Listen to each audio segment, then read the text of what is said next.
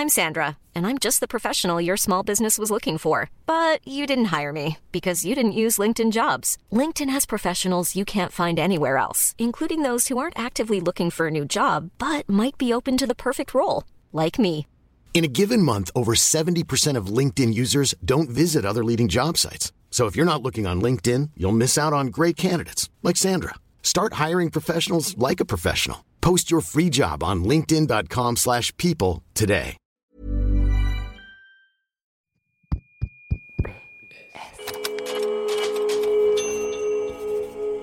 Postscriptum. Le podcast qui ouvre un nouveau dialogue.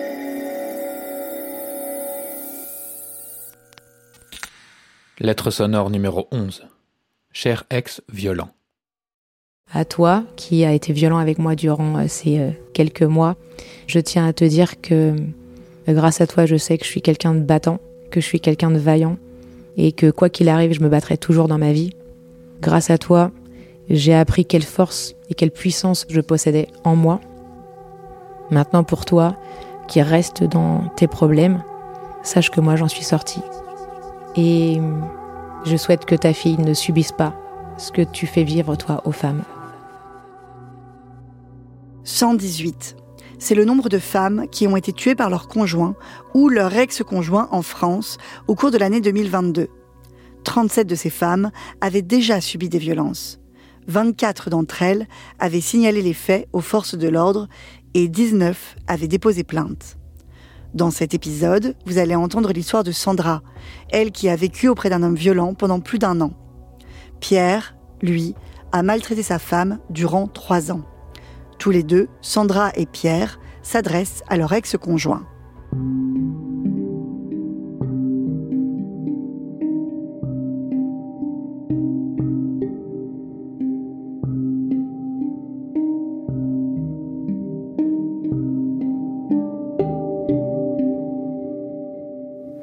Je m'appelle Sandra, je vis en région parisienne, je suis enseignante et j'ai un jour croisé la route d'un homme violent.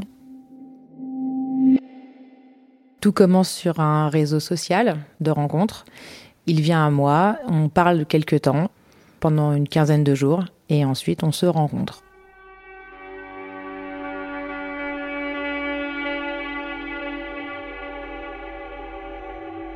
Le violentomètre est un outil pour mesurer si ta relation amoureuse est basée sur le consentement et ne comporte pas de violence.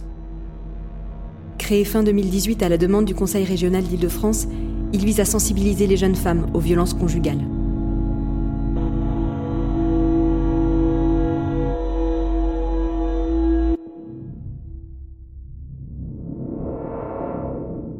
Profite.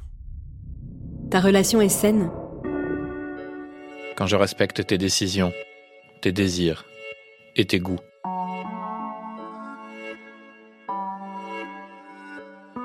Quand j'ai confiance en toi. Quand je m'assure de ton accord pour ce qu'on fait ensemble. La première rencontre est un petit peu euh, bizarre. J'ai l'impression de passer comme un, entretien d'embauche. Ah bon, tu n'as pas encore d'enfant, mais pourquoi? Des questions un peu euh, qui font penser à euh, une analyse. Alors que normalement, on est censé apprendre à se découvrir à deux. Et donc moi, je ne le découvre pas pendant cette soirée-là. J'essaye, moi, de poser des questions et je ne sens pas de réciprocité. Il ne répond pas vraiment à mes questions. Je sors de cette soirée, je suis intriguée. Je ne suis pas sous le charme. Cet homme-là m'intrigue. Et puis, euh, il me rappelle. Et euh, lui, il a l'air satisfait de ce rendez-vous. Et donc, on convient de se voir une autre fois. Donc, on se revoit euh, deux, trois fois. Et euh, au bout de euh, 15 jours où on commence à se voir, je vais chez lui et là, euh, il m'offre une paire de boucles d'oreilles en or qui a coûté visiblement assez cher. C'est trop, il s'emballe trop vite. Mais c'est pas grave, j'ai le temps et puis on peut apprendre à se découvrir, c'est gentil. Ensuite euh, viennent les premières soirées avec des copains, soi-disant. C'est là où ça commence à déraper. Vigilance. Dis stop. Il y a de la violence. Quand je te fais du chantage, si tu refuses de faire quelque chose. Quand je rabaisse tes opinions et tes projets. Quand je contrôle tes sorties, tes habits, ton maquillage. Quand je fouille tes textos, tes mails, tes applications. Quand je t'oblige à regarder des films porno. On va chez un ami, apparemment à lui. On passe la soirée, on est quelques-uns, quatre ou cinq. Et moi, j'ai pas envie de sortir, mais il a mon sac. On avait prévu de passer la nuit ensemble. Et euh, dans son coffre, j'ai posé euh, mon sac euh, avec mes affaires pour le lendemain. Et il ne veut absolument pas me le rendre. Il veut absolument que je sorte parce que j'avais dit que je sortais, donc je dois sortir. Et donc je vais dehors. Je voulais rentrer chez moi. Je cours et lui me rattrape dans la rue. Et dans la rue, il me plaque contre le mur. Et là, personne ne bouge en fait. Et je suis juste en train de me faire violenter devant tout le monde. Tous les gens de la rue. Et euh, voilà, du coup, euh, je le suis, je suis obligée de rentrer dans la boîte. Là, euh, je vais aux toilettes. Il m'a rattrapé des toilettes et il m'a forcé à retourner au bar avec son pote. Et ensuite, comme tout ça ne marchait pas et qu'il m'a violenté dans la rue, aux toilettes et après à l'intérieur de la boîte de nuit, il y a quelqu'un qui a essayé de s'interposer et lui a dit en gros, toi, si tu mêles-toi tes affaires ou je te fais la même chose. Donc le, le garçon est parti. Je sens que j'ai mal sur l'instant, mais c'est le lendemain en fait, j'ai des bleus partout sur les bras. J'ai des traces au cou aussi. Il m'a pas attrapé par le cou, mais il mettait son poing sur mon cou pour serrer ma respiration en fait. C'est la première fois au bout de entre 15 jours et 3 semaines. Et donc après, bah, j'ai essayé de fuir par l'alcool. Je me suis dit, euh, quand je serai euh, ivre morte, bah, il ne pourra plus rien me faire en fait. Je ne serai plus là, moi je verrai plus. Je paye des verres d'alcool et j'en bois quelques-uns cul sec. Fatalement, je tombe. Je tombe, je m'accroche à mon sac à main, et là, comme lui connaissait les videurs, etc., puisqu'il avait été videur dans cette boîte-là, il me sort à l'arrière de cette boîte, et euh, voilà, fouille mon sac, je prends des gifles, beaucoup. Il m'a donc ramené chez lui et euh, séquestré toute la nuit. Il m'a forcé à faire des actes sexuels violents qu'il a filmés et qu'à partir de ce moment-là, il m'a pris mon téléphone en plus et euh, donc il a dit avoir copié mes les contacts et à partir de ce moment-là, j'étais coincée puisque si je bougeais d'une oreille, il diffusait les images à tout mon répertoire. Et quand il me fait vivre ses premières agressions sexuelles, moi je suis en larmes et je suis dans un état forcément pas bien puisque j'ai quand même bu de l'alcool avant. J'ai été traînée par terre, j'ai été giflée, j'ai été secouée. Donc fatalement, sur la vidéo, ça se voit que je suis dans un état euh, lamentable. Et oui, il me menace déjà en plus de faire la vidéo, il me menace de montrer la vidéo à quelqu'un si jamais je disais quoi que ce soit. une fois qu'il a fini, bah on va se coucher. Et le lendemain, il me ramène, euh, il me ramène à un arrêt de bus à côté de son travail. Et il me dit il y a un bus pour rentrer chez toi. Il me laisse 20 euros. Quand je sors de sa voiture, je suis, euh, je me sens libre. Il pleut un peu et je, moi qui déteste la pluie, j'ai vraiment aimé ce moment en fait. Voilà. En sentant ces gouttes de pluie sur moi, euh, je me mets à courir d'ailleurs. Je sais pas, je me sens bien. Je cours jusqu'à l'arrêt de bus et euh, je l'attends et je suis heureuse, je suis bien, je suis libérée. Et ensuite, la vie continue et je rejoins ma famille. Et là, je, je fais comme si de rien n'était. Lorsqu'on me demande comment s'est passée la soirée, je dis que la soirée s'est bien passée. Et donc je ferme le piège sur moi. Et c'est là que ça commence. Puisque la fois d'après où il m'appelle, pour le voir, j'ai aucune raison finalement de dire non. Et je me dis que finalement, j'ai peut-être surinterprété tout ça. J'ai peut-être été un peu loin. Et hum, il a les arguments aussi pour me dire euh, il faut qu'on se revoie. Son argument de départ, c'est les plus belles histoires d'amour commencent parfois sur un tas de fumier, donc sur des erreurs. Et donc je le revois.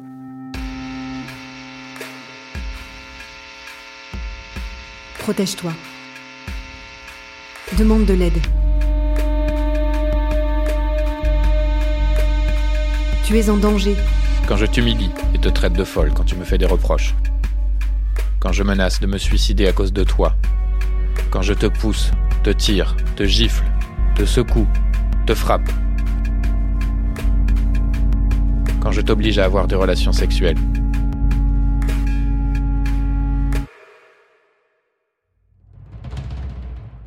Chère compagne, pendant trois ans, je t'ai fait vivre l'horreur.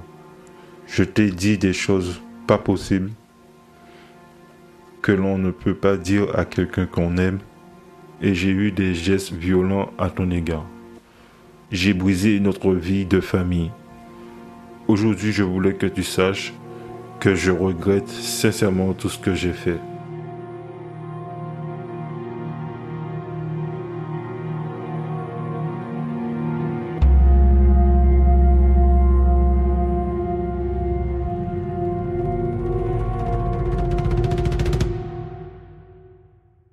Je m'appelle Pierre, j'ai 34 ans. Ma rencontre avec Aurélie, euh, ça s'est fait euh, sur mon lieu de travail. On travaillait tous les deux dans la même usine. J'étais dans les ateliers et elle, elle est au bureau. Un jour, elle est descendue mettre des trucs au réfectoire et je l'ai vue.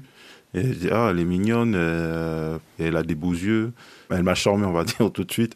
J'ai tapé son nom sur Facebook, j'ai trouvé son Facebook et après, on a commencé à s'envoyer des messages. Je lui dit tout ce que j'avais sur mon cœur. Quatre mois après, on emménageait ensemble. Tout allait bien, ça roulait bien. Ça a dérapé après euh, des mauvaises nouvelles que j'ai reçues depuis les Antilles, euh, au niveau de mon père qui était malade. Euh, il devait se faire amputer et ça, ça m'a blessé. Et là, je me culpabilisais. Je me disais, je suis parti, comment ma mère va faire Ça m'a choqué, je ne m'attendais pas. Mais c'était pas une raison que j'agisse comme ça. C'était pas une raison. Quand j'ai euh, reçu les mauvaises nouvelles des Antilles, je fumais toujours la cigarette. Et après un jour, elle m'a dit ouais, faut arrêter la cigarette. Et je lui ai dit oui, euh, je vais arrêter. Euh, d'accord, je vais arrêter. Et après, j'ai continué derrière son dos. J'allais enlever de l'argent. Parfois, je passais au distributeur, j'enlevais 20 euros.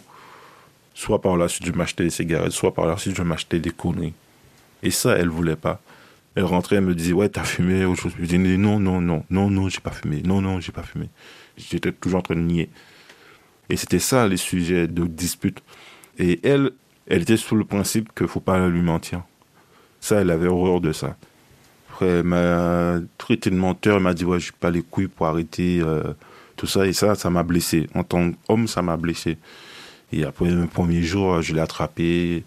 Et euh, je l'ai poussé contre le mur. Je lui ai dit, ouais, ça suffit, laisse-moi, tu me fais chier. Je l'ai poussé à terre. Je l'ai attrapé par les bras. Je l'ai secoué. Je lui ai dit des horaires. Du truc qu'on ne doit pas dire à quelqu'un qu'on aime, quoi. es une conne. Euh, ouais, je vais me casser, j'en ai marre de toi. Euh, tu fais chier. J'ai commencé à faire mes valises. Je lui dit, ouais, je me barre. Et ça, ça l'a, c'est mieux à pleurer. quand j'ai vu ça, je me dit, mais excuse-moi, ça va plus recommencer. Elle était choquée. Elle attendait pas ça de moi parce que, comme elle m'a dit au début, euh, j'étais calme, gentil, attentionné. Et tout d'un coup, elle a vu euh, ce visage parce que euh, Aurélie, avant, elle a, je crois, c'est pas je crois, elle m'a raconté, elle a subi des violences. Son ex-copain lui a fait subir de la violence aussi. Et moi, elle attendait pas ça de moi. Parce que comme j'étais au début avec elle, tout mielleux, tout gentil, attentionné, euh, tout d'un coup, je lui ai montré mon, ce visage-là, elle a eu peur. Elle a pris du temps pour me pardonner. Et après, euh, une semaine après, j'ai refait les mêmes bêtises, les mêmes conneries. Elle m'a refait les mêmes remarques. Et après, j'ai recontinué dans, dans mes conneries, aller enlever de l'argent, à fumer, acheter des trucs qu'on n'avait pas besoin. Et ça, ça, ça l'embêtait elle me faisait la moindre petite remarque, ouais, pourquoi t'as fait ça? Tout de suite, euh, je me dis, mais pourquoi elle me lâche pas? Et il y avait un truc qui bouillait en moi et euh, elle insistait, elle, insistait. Pour moi, elle me cherchait la petite bête. tout de suite, pour moi, c'était un moment de rabaissement. Juste, je me sentais humilié. Je me sentais rabaissé, mais pour me défendre, je passais par la violence je l'attrapais, je le poussais sous le lit ou sous le canapé. Je lui dis ouais ça suffit, arrête, tu me casses les couilles, euh, tu es une merde, euh, des trucs comme ça. C'est c'est comme si elle était mon punching ball. Euh, je me défausais sous elle.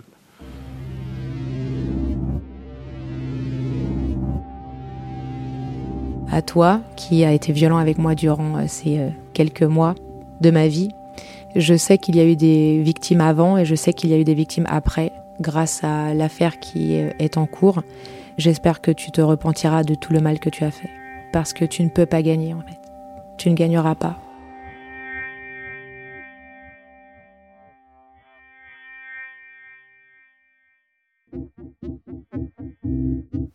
Cet homme était plein d'imagination. J'ai eu un couteau de cuisine, euh, de boucher même, je ne sais pas comment on dit, enfin une lame qui fait à peu près 20-30 cm dans la bouche. C'est lui qui a posé le couteau de cuisine dans, ma bouche, pour euh, me menacer. Je ne sais plus à propos de quoi on se disputait. Et ça peut être déclenché par tout et n'importe quoi. Il demande le sel, je lui ai pas donné le sel. Ça peut être tout et n'importe quoi. J'ai été menacée aussi euh, à la batte de baseball de me déshabiller. Donc vêtement par vêtement évidemment, sinon c'est pas drôle. Euh, une fois qu'il m'avait mise à nu, m'a forcé à dormir sur un tapis par terre parce que c'est comme ça que dorment les chiens. Pour la batte de baseball, j'avais peur du choc, que ça fasse mal. Alors moi, j'ai pas vécu vraiment les étranglements, mais euh, plutôt le poing posé sur le cou. il attrapait beaucoup, il serrait beaucoup, il avait une poigne euh, assez importante et euh, j'avais des bleus sur les bras. Et sinon, sa violence, entre guillemets, favorite, c'était plutôt les, gifles. Voilà.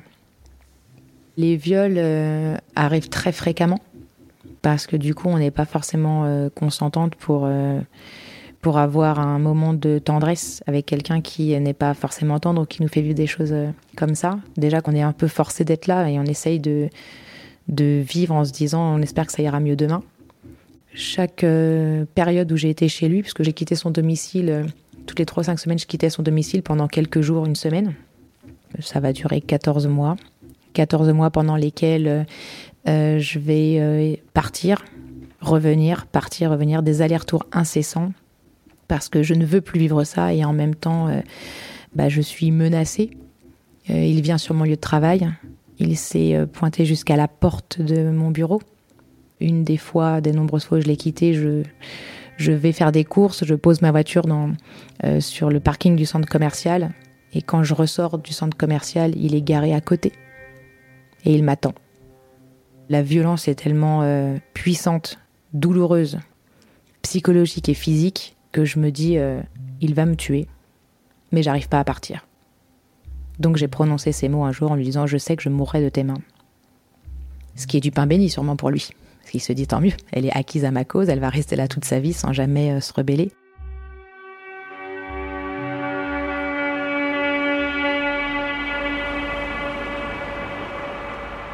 Aux femmes assassinées, la patrie indifférente. Georgette a été étranglée par son mari le 21 mars 2019.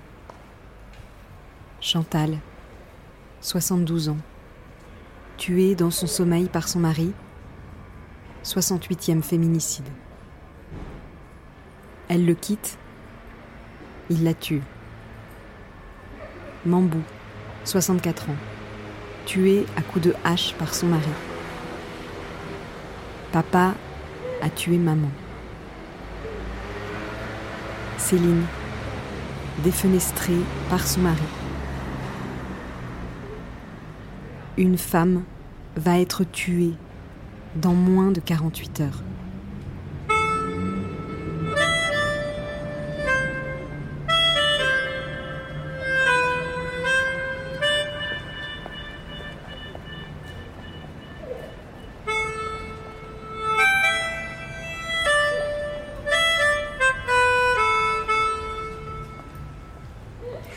Grand, 1m90, 105 kg. Et euh, Aurélie, elle faisait 75 euh, kg pour 1m60. Elle avait des bleus, même une fois je lui avais fait un bleu euh, quand je l'ai poussé par terre. Elle avait un gros bleu sur les fesses, elle m'a montré. Et quand je voyais ça, ça m'attristait. J'avais honte de moi d'avoir agi comme ça. Au bout de la troisième fois, j'étais voir un psychologue pour calmer mes nerfs pour sauver notre couple parce qu'on avait de l'amour, on s'aimait. J'ai pas fait le bon choix à la faire du mal. J'ai tout été contre la violence vers les femmes, contre la violence tout court. Et moi, je savais au fond de moi, je suis pas quelqu'un comme ça. Et après, on a cherché euh, des solutions, on m'a fait parler euh, de mon enfance. Euh. Depuis ce jour-là, j'ai commencé à trouver les pourquoi je suis comme ça. Mais j'ai vu mon père euh, frapper ma mère. Et ça, c'est un truc qui m'a marqué parce que j'étais tout seul avec eux. C'est moi qui allais les séparer, qui poussait mon père. lui disait non, fais pas ça. J'avais 12, 13 ans. Je voyais ce que ma mère faisait déjà pour nous et pour lui. Mon père, il est diabétique. Parfois, il faisait des crises. C'est ma mère qui s'occupait de lui. Quand je voyais, il faisait ça à ma mère, ça me blessait. Je dis, mais pourquoi mon père, il est comme ça envers ma mère? Maman, elle fait tout pour toi, mais pourquoi tu fais ça? En grandissant, je me dis, je veux pas être comme ça, je veux pas être comme ça. Et ça, j'aurais dû en parler. Et je suis resté avec ça en moi. Et, j'ai reproduit pareil. C'est comme si euh, Aurélie, euh, je me suis vengé sur Aurélie. Je me défoulais sur elle. Euh. Pourtant, une fois, elle m'a posé la question est-ce que j'ai vécu ça quand j'étais petit? J'ai dit non. Parce que j'avais honte. Pendant un mois, il n'y a rien eu. Après, il y a eu des déroulements dans ma vie avec mon frère. Et euh, ça a relancé la chose. Je faisais du, du black avec lui, des chantiers, plus la rénovation. Et euh, elle me disait, oui, ton frère, il compte te payer. Euh, il jusqu'à aujourd'hui, il m'a jamais payé. Et à chaque fois, elle me, elle relançait là-dessus. Ouais, ton frère te prend pour un con ça me blessait, ça me rabaissait. Qu'elle me faisait des. La moindre petite remarque qu'elle me faisait, ça me rabaissait. Et ça partait de là, du truc bête. C'était plus le week-end. Sur le moment, j'étais en contrôle. Je la poussais, je lui disais des horaires. Je voyais rouge, euh, j'étais énervé. Euh, je la poussais, euh, je la faisais tomber. Elle avait des bleus sur la jambe, sur le coccyx, sur les fesses. Quand je l'attrapais, je serrais fort. Après, je la voyais, euh, elle train de pleurer. Euh, elle disait, ouais, tu m'as fait mal, tu m'as fait mal. Elle pleurait. Non, elle me regardait, me parlait, elle me disait, qu'est-ce que tu fais, pourquoi tu fais ça? Quand je me calmais, ça me faisait mal. Tout de suite, j'allais m'excuser. Pourquoi je continue à faire ça? On a eu un enfant parce que je l'aimais, on a, il y avait de l'amour entre nous. Je l'aime toujours. On a eu un enfant qui maintenant il a 19 mois. Et même une fois pendant sa grossesse, euh, je l'avais poussé pendant sa grossesse. C'était une histoire d'argent. C'était une histoire tout bête d'argent. Elle regardait les comptes. Elle a dit Ouais, pourquoi t'as enlevé cet argent? On a un enfant, il faut qu'on achète des trucs pour l'enfant. Je dis Oui, je sais. Et ce jour-là, je l'avais poussé contre le mur. Elle était enceinte de 4-5 mois. On aurait pu perdre notre enfant.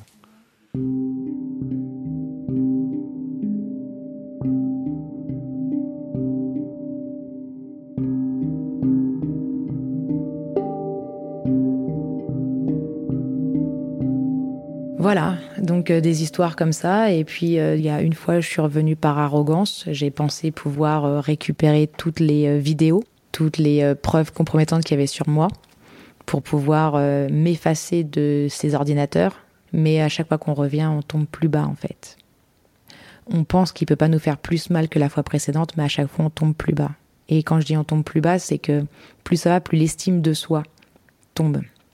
On en a de moins en moins jusqu'au jour où euh, je suis assise à sa table et euh, cet entretien va durer, parce que des entretiens avec lui, il y en a eu pas mal. Et euh, cet entretien-là où il me garde assis à sa table du salon pendant des heures et des heures à parler, parler, parler. je n'ai le droit de répondre que lorsqu'il m'autorise à parler. Je ne peux aller aux toilettes que lorsqu'il m'autorise à aller aux toilettes. je ne peux faire les choses que lorsqu'il m'autorise à faire les choses. Donc ça dure entre 4 et 5 heures. Et à la fin de cet entretien, il me dit, euh, en gros, si j'avais euh, un minimum de réflexion et euh, si je pensais un petit peu à qui je suis et à mon utilité dans la vie, eh bien, je sortirais d'ici et je mettrais fin à mes jours.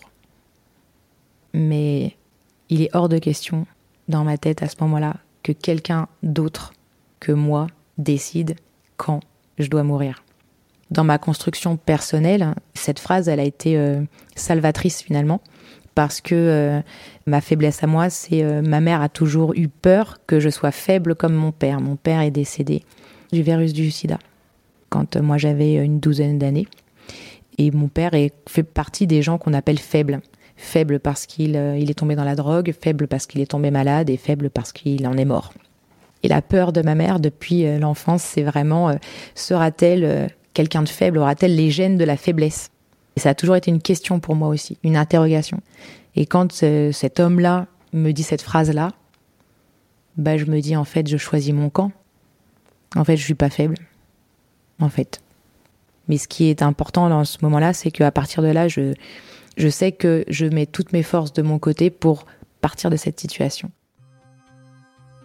Et donc, euh, euh, bah, Un jour, euh, mieux formé qu'un autre, j'ai décrété que je partais.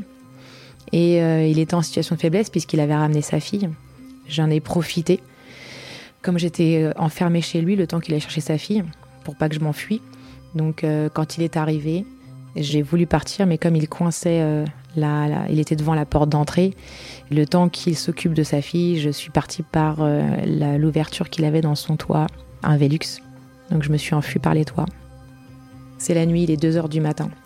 Je suis euh, pieds nus, j'ai réussi à, grimper sur les toits, je me suis tombée dans une cour intérieure de quelque chose, quelque part un peu plus loin, et euh, j'ai trouvé une fenêtre ouverte, quelqu'un qui était là, j'ai appelé au secours, et cette personne a appelé la police, les pompiers sont venus me chercher.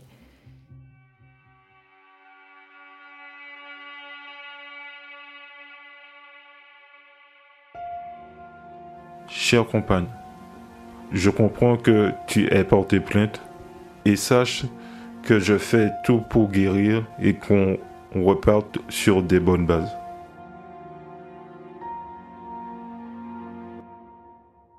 Et j'étais dans un vice, je faisais une connerie quand même à l'adolescent et je mentais, je disais pas la vérité. Ça a duré euh, pendant trois ans jusque le c'était une fois de trop.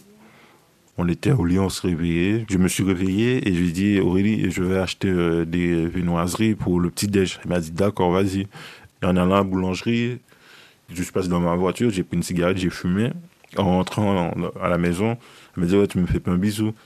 J'ai pas fait le bisou parce que je savais qu'elle allait prendre l'odeur de cigarette. Et quand je lui fais le bisou, elle m'a dit, ah, t'as fumé? J'ai dit, non, j'ai pas fumé, arrête de me prendre la tête. J'ai pris le bouquet dans ma poche, j'ai tenu dans mes mains. Et elle a vu. Elle a vu que j'avais quelque chose dans les mains. Je suis rentré dans, aux toilettes pour me débarrasser du briquet. Elle est rentrée dans les toilettes, elle me dit qu'est-ce que tu fais? Tu me prends pour une conne, tu es un gros menteur. Euh, si tu as fumé, tu me dis non, tu n'as pas fumé. Euh, et ça a passé au-delà. Et je l'ai attrapé, je l'ai poussé contre le mur, contre le placard. J'ai pris sa tête, j'ai mis dans les cuvettes. Je lui ai dit, ben, cherche le bouquet, cherche le bouquet. Après, j'ai été m'asseoir sur le canapé, elle est revenue, j'ai ramené dans la chambre, j'ai poussé sur le lit, j'ai dit, arrête, tu me casses les couilles. Tu veux gâcher la journée pour une cigarette? Je dis, c'est pas question de ça, c'est que tu me mens, tu me dis pas la vérité. Euh. Je dis, mais c'est bon, mais arrête, arrête, tu vas pas gâcher la journée. J'ai acheté des viennoiseries en pour une petite déj, voilà. Ce fameux dimanche 16 décembre, par fierté, j'ai pas été m'excuser. Même pas pardonne-moi, rien. Je suis resté là à regarder la télé. Pendant toute la journée, euh, on ne s'est pas parlé. Et le lendemain, elle était voir, elle était portée plainte. Euh, comme je suis réveillé, j'étais à la maison, je voyais personne, il n'y a, ni elle, ni, ni le petit. Mais ça, c'est bizarre. je suis parti, j'essaie de l'appeler, elle ne répond pas. Je vois 10 heures, euh, j'étais à son bureau, elle n'est pas là c'est bizarre. À midi, je l'appelle, elle répond pas, elle répond pas, elle répond pas. Je dis, elle est où? Franchement, j'étais inquiet. Peut-être elle a été chez sa soeur. Je lance une dernière fois l'appel. Et là, il y a un monsieur qui me répond, il me dit, oui, c'est le commissariat de Pontoise. Euh, votre compagnie était avec moi. Euh, euh, vous avez passé au commissariat à 15h. Tout de suite, je savais pourquoi. Donc j'étais au commissariat. J'étais à l'accueil et j'ai entendu un enfant pleurer. Tout de suite, j'ai reconnu la voix de mon fils. Ça m'a choqué, ça m'a fait. Pour mon fils, là, il a même pas un an, il est déjà en commissariat avec sa mère. Je dis, mais. Je dis, qu'est-ce que j'ai fait? Je ne l'ai pas vu. Et après, ils m'ont placé en garde à vue. Euh, j'ai fait 24 ans en garde à vue. Après, ils m'ont amené au tribunal et j'étais jugé le 23 juillet. 9 mois de sursis et 2 ans de mise à l'épreuve et un dédommagement pour ma, ma compagne. Et euh, moi, j'ai foutu ma vie euh, en l'air. J'ai fait du mal à ma compagne. Euh, aujourd'hui, là, je veux dire que j'ai tout perdu. Mon enfant, ma compagne, quelqu'un que j'aimais, j'ai tout perdu. Et ça, je m'en voudrais dans toute ma vie. Ça. Le premier Noël de mon fils, j'étais pas avec lui, avec eux. Ça, je l'oublierai jamais. J'ai gâché son premier son premier anniversaire. Je n'oublierai jamais ça. Ça, c'est gravé dans ma tête. Ça, ça je ne me pardonnerai jamais. Pendant deux mois, j'ai pas eu le droit de voir mon fils. euh, et après, le temps que ça se mette en place, le médiateur, tout ça. Quand il m'a vu, euh, après tout ce temps, il m'a pas reconnu tout de suite. Après, quand je l'ai pris, il m'a serré. Ça, je me souviens, il m'a serré très fort.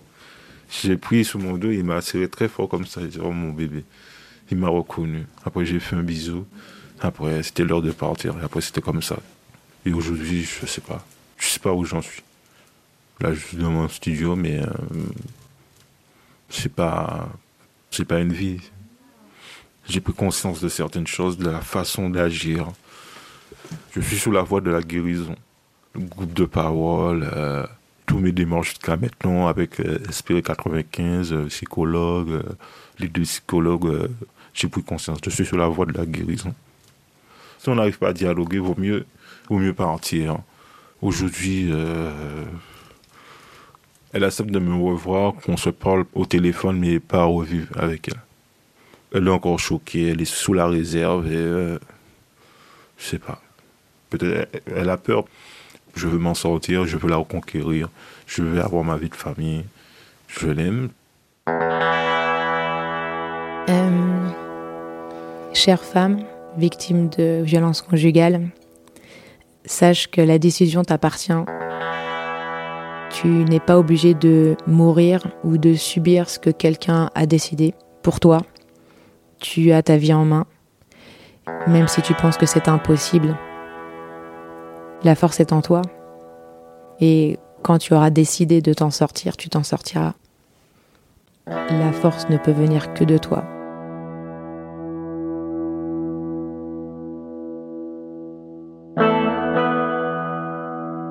Après cette relation-là, j'ai rencontré euh, quelqu'un qui a été violent, mais par contre, euh, on peut s'en sortir, j'ai refusé.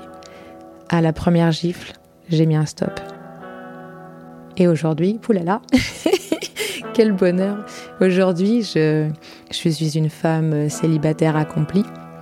Euh, je n'ai pas besoin d'hommes dans ma vie, pas besoin d'hommes pour me diriger ni dire ce que j'ai à faire. Et aujourd'hui, oui, je suis maman, donc maman célibataire.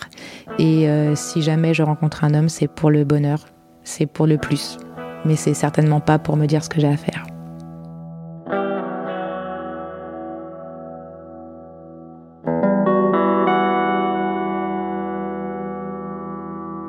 Vous venez d'écouter une lettre sonore de Postscriptum, le podcast qui deux fois par mois ouvre un nouveau dialogue. Retrouvez toutes nos lettres sonores sur votre appli de podcast. Vous pouvez vous abonner à Postscriptum et n'hésitez pas à nous mettre des étoiles. Si vous avez aimé cet épisode, vous pourriez aussi aimer Cher Flic.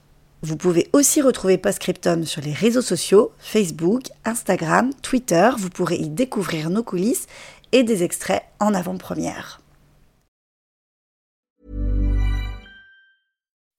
When you make decisions for your company, you look for the no-brainers. If you have a lot of mailing to do, stamps.com is the ultimate no-brainer. Use the stamps.com mobile app to mail everything you need to keep your business running with up to 89% off USPS and UPS. Make the same no-brainer decision as over 1 million other businesses with stamps.com. Use code PROGRAM for a special offer. That's stamps.com, code PROGRAM.